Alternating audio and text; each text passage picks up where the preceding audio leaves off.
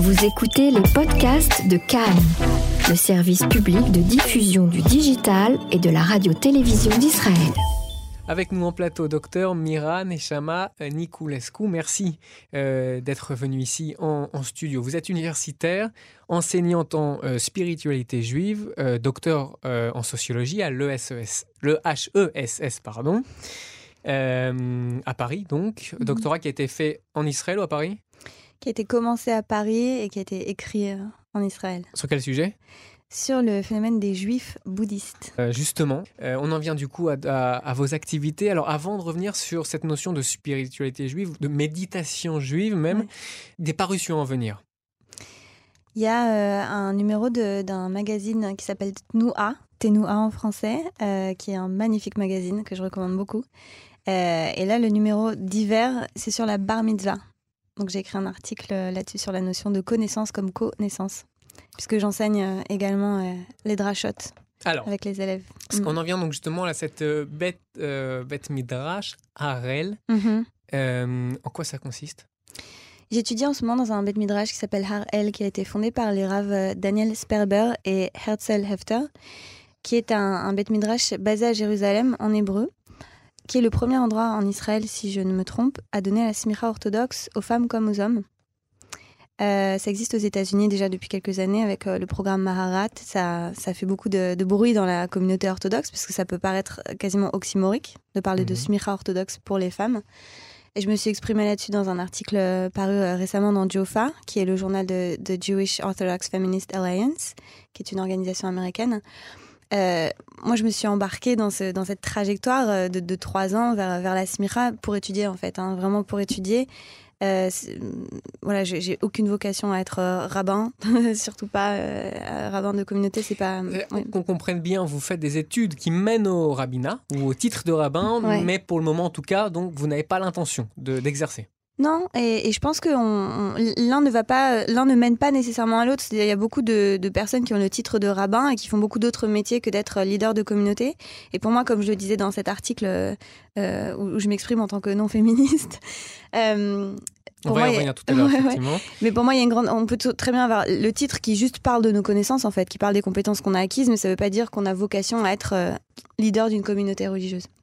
On va revenir tout à l'heure sur votre, votre parcours. Est-ce qui vous a mené euh, à, faire euh, autant de choses Pour le moment, euh, pour ceux qui ne connaissent pas, dans, la constellation des judaïsmes possibles, comment vous vous définissez?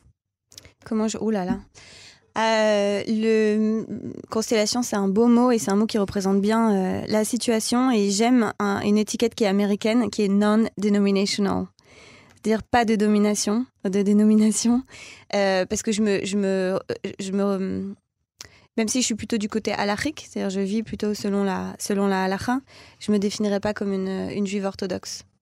Pour quelle raison? Parce que ça va souvent avec une mentalité avec laquelle je suis pas d'accord. Vous avez tout de suite fait référence au judaïsme américain. Et justement, euh, est-ce que vous sentez un décalage, un très grand décalage entre les divers judaïsmes américains et les divers judaïsmes israéliens? Je pense que ce sont deux modèles qui se rapprochent. Euh, je pourrais dire qu'il y a un grand décalage entre les judaïsmes américains et les judaïsmes européens et argentin, etc. Donc euh, ces pays-là où on est beaucoup plus traditionnaliste et beaucoup plus polarisé entre soit on est, euh, si on est religieux, on va être orthodoxe tout de suite, et sinon on est tout de suite euh, soit libéral, soit très très assimilé. Judaïsme américain et judaïsme israélien, je, pense qu'ils sont en train de se rapprocher. Il y a bien sûr une plus grande diversité aux États-Unis. Euh, le champ religieux israélien était assez polarisé jusqu'à il y a peu de temps, avec très peu de place pour euh, des dénominations alternatives comme le Jewish Renewal ou les mouvements euh, libéraux, réformés, ma sortie, etc., qui ont, qui, ont, une place bien moindre ici. Mais je pense que le champ est en train de s'élargir et de se complexifier un peu sur le modèle américain, puisqu'il y a une influence culturelle quand même assez forte aujourd'hui du judaïsme américain en Israël. Parce que très souvent, c'est au contraire l'idée d'un fossé qu'on nous présente, en tout cas sur le plan politique. Alors, mm. ce sont d'autres questions, mais certains estiment que le caractère très libéral, parfois, de certains judaïsmes américains, les mène plutôt à gauche, là où le caractère un peu plus conservateur des, judaïsmes israéliens euh, les mène, alors pas forcément à droite, mais en tout cas pas à gauche.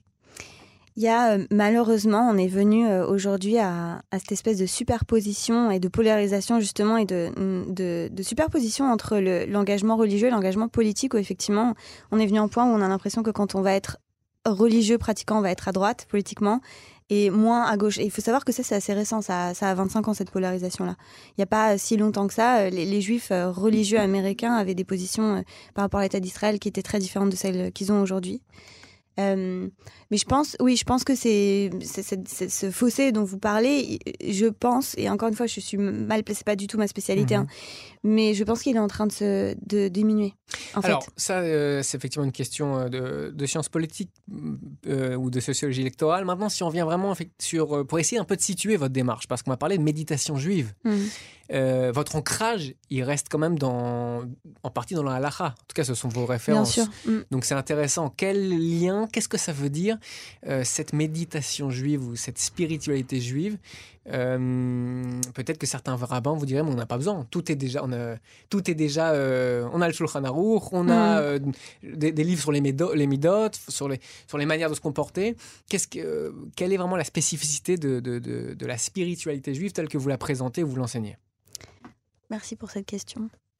Euh, tout d'abord, euh, il faut savoir que la, méditation juive, les pratiques contemplatives juives sont aussi vieilles que le judaïsme lui-même. Donc, euh, c'est même pas la question de on n'a pas besoin, c'est-à-dire ça a toujours été là, ça a toujours fait partie du, du chant. Sauf que jusqu'à il y a peu de temps, jusqu'à il y a 40 ans, on va dire, ça, n'était pas accessible au grand public. Et c'est pour ça d'ailleurs que, comme vous l'avez dit très bien, très justement, dans la, dans la religiosité juive mainstream, ça va être la tfila, l'étude la halakha. Voilà, c'est tout. Euh, sauf qu'il y a toujours eu, en fait, il y a toujours eu euh, une mystique juive, comme vous le savez, vous avez sûrement entendu parler de la, Kabbalah, ça c'est quelque chose dont tout le monde a entendu parler. Et euh, au sein de la Kabbalah, il y avait des écoles prophétiques. Si vous lisez le, livre de Daria Kaplan, il en, il en parle pas mal, il a publié dans les années 70-80, qui proposaient des techniques contemplatives qui visaient à, à essayer d'avoir accès à la nevoa, à la prophétie. Donc les techniques contemplatives ont toujours fait partie du judaïsme, mais elles n'ont jamais été à la portée du grand public pour deux raisons principales. Une raison euh, étant qu'on se méfie du mysticisme dans la tradition juive.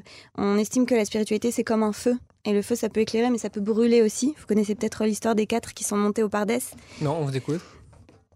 C'est dans le Talmud, je sais plus dans quelle massacrette là ça m'échappe, mais quatre rabbins, quatre sages sont montés au Pardès. L'un est devenu fou, l'un est mort, l'un est devenu hérétique et un seul est, rentré en paix et sorti en paix et c'était Rabbi Akiva. Et c'est une histoire qu'on cite souvent pour, euh, pour parler en fait des dangers de, monter trop haut, un peu le, danger d'Icare. Mhm. Donc on se méfie de la spiritualité dans, dans, le judaïsme, on se méfie aussi des abus potentiels des maîtres spirituels, et c'est quelque chose qu'on a vu en Occident dans les années 70, quand il y a eu tout la vague des gourous, des choses comme ça. On voit où ça peut mener. Et donc dans le judaïsme, on a toujours été très prudent à cet écart, et c'est pour ça que ces pratiques-là, elles étaient réservées à une élite. Alors à l'époque, dans, dans, un contexte de patriarcat, c'était réservé à des hommes, à des hommes qui étaient mariés, qui avaient des enfants, qui étaient très ancrés dans l'étude, et dans la halakha, qui avaient plus de 40 ans de même que la Kabbale était réservée à ce, public-là. Et c'était des, pratiques transmises exclusivement de maître à disciple et des pratiques orales. Euh, ça, c'est une des premières raisons pour lesquelles, en fait, on n'a pas entendu parler. Je vous, je vous, en prie. Euh, vous dites pour des raisons patriarcales, est-ce que c'est pas aussi pour des raisons alariques, tout simplement? Bah, Ça allait ensemble. Ça allait ensemble, puisque la ou bien, des, ou bien des raisons euh, de partage des rôles traditionnels dans, dans le judaïsme? Exactement, exactement. Ça fait partie d'un contexte socioculturel dans lequel c'est comme ça que ça se passe. Euh, donc ça, c'est une des premières raisons pour lesquelles on, a peu entendu parler de méditation juive jusqu'à présent. Et une deuxième raison euh, socio-historique, beaucoup plus pragmatique, c'est qu'on s'est retrouvé en diaspora et qu'en diaspora, l'essentiel, c'était de rester juif. Et pour rester juif, le plus important, c'était de garder la cache-route, le, le Shabbat, l'identité juive, et qu'on s'occupait moins, et avec les persécutions, tous les problèmes de on s'occupait moins de, pratiques spirituelles. Et il y a eu vraiment un retournement de paradigme. On peut dire un retournement de paradigme justement dans les années 70. Donc on est dans la, génération post-Shoah, grande crise spirituelle au sein du judaïsme. Beaucoup de juifs quittent complètement, cessent d'être religieux. sur quel continent? Partout en Europe, aux États-Unis, en Israël, il y a un changement, bon, ce qui reste du judaïsme européen, dont une grande partie est, transférée aux États-Unis. Mais euh, il y a une crise spirituelle dans le judaïsme global, au niveau global vraiment. Euh, Israël a, pour ses propres raisons, euh, c'est un, État jeune qui est préoccupé plus par sa sécurité, etc., avec, qui, est, fondé sur une idéologie aussi sioniste qui est déjà héritière de, la sécularisation. Donc il y a un espèce de désengagement religieux et qui est complètement parallèle avec un engagement vers c'est la la vague de l'hindouisme et du bouddhisme c'est les Beatles qui vont en Inde c'est c'est les ashrams c'est Woodstock etc et quand les rabbins voient ça ils décident de réagir en disant on va on va être obligé de faire quelque chose maintenant. Je, compare cela parfois à la mise par écrit du Talmud. C'est-à-dire la mise par écrit du Talmud qui est arrivée mhm. donc dans l'exil après la destruction du, Second Temple et qui était un événement tellement euh, grave en fait pour les rabbins qu'ils ont jeûné très longtemps pour euh, en deuil en fait. Et alors là c'est inverse parce que c'était plutôt une bonne nouvelle, mais un retournement de paradigme qui consiste à dire on va on va renverser l'ésotérisme juif, c'est-à-dire ce qui a été caché. L'ésotérisme c'est ce qui est caché, le mysticisme hein, ça vient de la racine en grec euh, caché. On va le retourner en exotérisme, c'est-à-dire on va le le donner au grand public. Mhm. Je, quand vous dites je, les rabbins, euh, mm. vous parlez d'un mouvement général ou bien de, de, certains courants en particulier? C'est une, très bonne question. Ça, commence aux États-Unis avec les courants de Kirouv, de rapprochement, et donc ça commence avec le rabbi de Lubavitch, qui est un des premiers à avoir mandaté certains de ses, de ses, de ses étudiants et de ses shlichim, euh, et de, de leur avoir demandé d'aller rechercher des sources de méditation juive pour euh, montrer aux juifs qu'il y a de la méditation dans le judaïsme et, dans le judaïsme et pour donner accès au grand public à cela. Et donc en vous écoutant, je pense à Karl les rythmes Karl qui sont très à la mode en, Israël. Euh, est-ce que euh, le, ça participe du même mouvement, c'est-à-dire ici mettre à la disposition du plus grand nombre des chants dans lesquels les fidèles juifs peuvent s'identifier? Ou bien est-ce que Karl n'a rien à voir avec ce mouvement-là? Comme pour tout dans le judaïsme, je pourrais vous dire oui et non. Euh, c'est-à-dire non dans la mesure où Karl Barth n'a pas participé au renouveau de la méditation juive euh, euh, en particulier, mais oui dans le sens où il participe de ce mouvement plus large où on va imiter la culture environnante. Donc lui, il limite la pop culture en fait. Il mhm. allait dans les festivals, il jouait de la guitare pour redonner du sens au judaïsme, pour redonner du sens et de la, et de la spiritualité. Et donc Arié Kaplan, qui est vraiment une des références dans le renouveau de la méditation juive, qui a publié des ouvrages où il se livrait une sorte d'archéologie verbale et allait chercher dans les textes toutes les traces de méditation qu'on a. Euh, il était envoyé par, il a été commissionné par le rabbi de Lubavitch, notamment. Alors maintenant, donc, si on, revient, donc on a, on a compris un petit peu dans quel mouvement s'inscrivait cette méditation juive, en quoi cela consiste exactement par rapport à quelqu'un qui, serait, euh, qui ferait de la méditation tout simplement C'est une très bonne question. Déjà, je tiens juste à préciser que méditation juive, c'est un néologisme, c'est un mot qui n'existe pas dans la tradition juive. De même que méditation, c'est pas du tout un mot ni bouddhiste ni hindou, c'est un mot occidental hein, qui vient du latin méditerré qui veut dire contempler. Donc il y a plein de manières de contempler. On, parle dans notre tradition occidentale de, contemplation euh, philosophique, de, méditation pascalienne, etc. Donc quand on dit méditation juive, on va, on va aller toucher à tout un ensemble de techniques qui sont très diverses les unes des autres. Pour résumer très schématiquement, il y a deux directions principales. On va voir la direction kabbaliste et la direction chassidique. La direction kabbaliste vise plutôt, comme je disais tout à l'heure, à la névoie, à la prophétie. Et pour cela, elle va chercher à, faire entrer le pratiquant dans des états transcendantaux, transcendantaux à travers notamment des visualisations, à travers des permutations des lettres du nom divin, à travers des récitations répétitives du nom divin et d'autres techniques comme cela, avec des techniques qu'on appelle euh, par exemple, Gerushin, etc., euh, à partir notamment du, du Moyen-Âge, 12e siècle, puis 16e siècle, etc., la Renaissance. Euh, en Espagne, en Italie, à Tzfat. Ça, c'est la direction kabbalistique, qui part du principe que l'homme a besoin de la névoie pour pouvoir participer au tikkun, à la réparation du monde. Les chassidim, et là je parle de la chassidoute moderne au XVIIIe siècle, ça c'est Gershon Scholem qui dit ça, ils prennent la Kabbalah et la, la, ramènent à l'humain, la ramènent à l'être humain, c'est-à-dire partent du principe que la réparation du monde passe par la réparation de soi et que la connaissance de Dieu passe par la connaissance de soi. Donc les chassidiques modernes vont mêler des techniques kabbalistiques avec le moussard, donc la, tradition, comme vous le disiez tout à l'heure, du, travail sur les midotes, du travail sur la, sur la personnalité, avec des techniques de méditation qui sont plus introspectives. Donc ils reprennent notamment l'Aïd Bonenout, par exemple, l'introspection de, de Maïmonide. Euh, euh, donc une approche plus psychologique en fait de la méditation. Donc si je vous suis bien, ça existe mhm. depuis longtemps, voire même depuis toujours. Et donc quoi, c'est un, un, nouvel emballage, c'est une nouvelle manière de présenter les choses aujourd'hui quand on parle de spiritualité juive, de méditation juive? C'est une très bonne question. Ma première, mon premier instinct, ça aurait été de dire c'est pas un nouvel emballage, mais c'est un renouveau euh, dans le sens où, comme je disais tout à l'heure, euh, au lieu de, le réserver à une élite, on va en donner accès au plus grand public, ce que je pense était euh, une stratégie très intelligente de la part des rabbins pour s'adapter à l'époque et aux besoins spirituels des gens.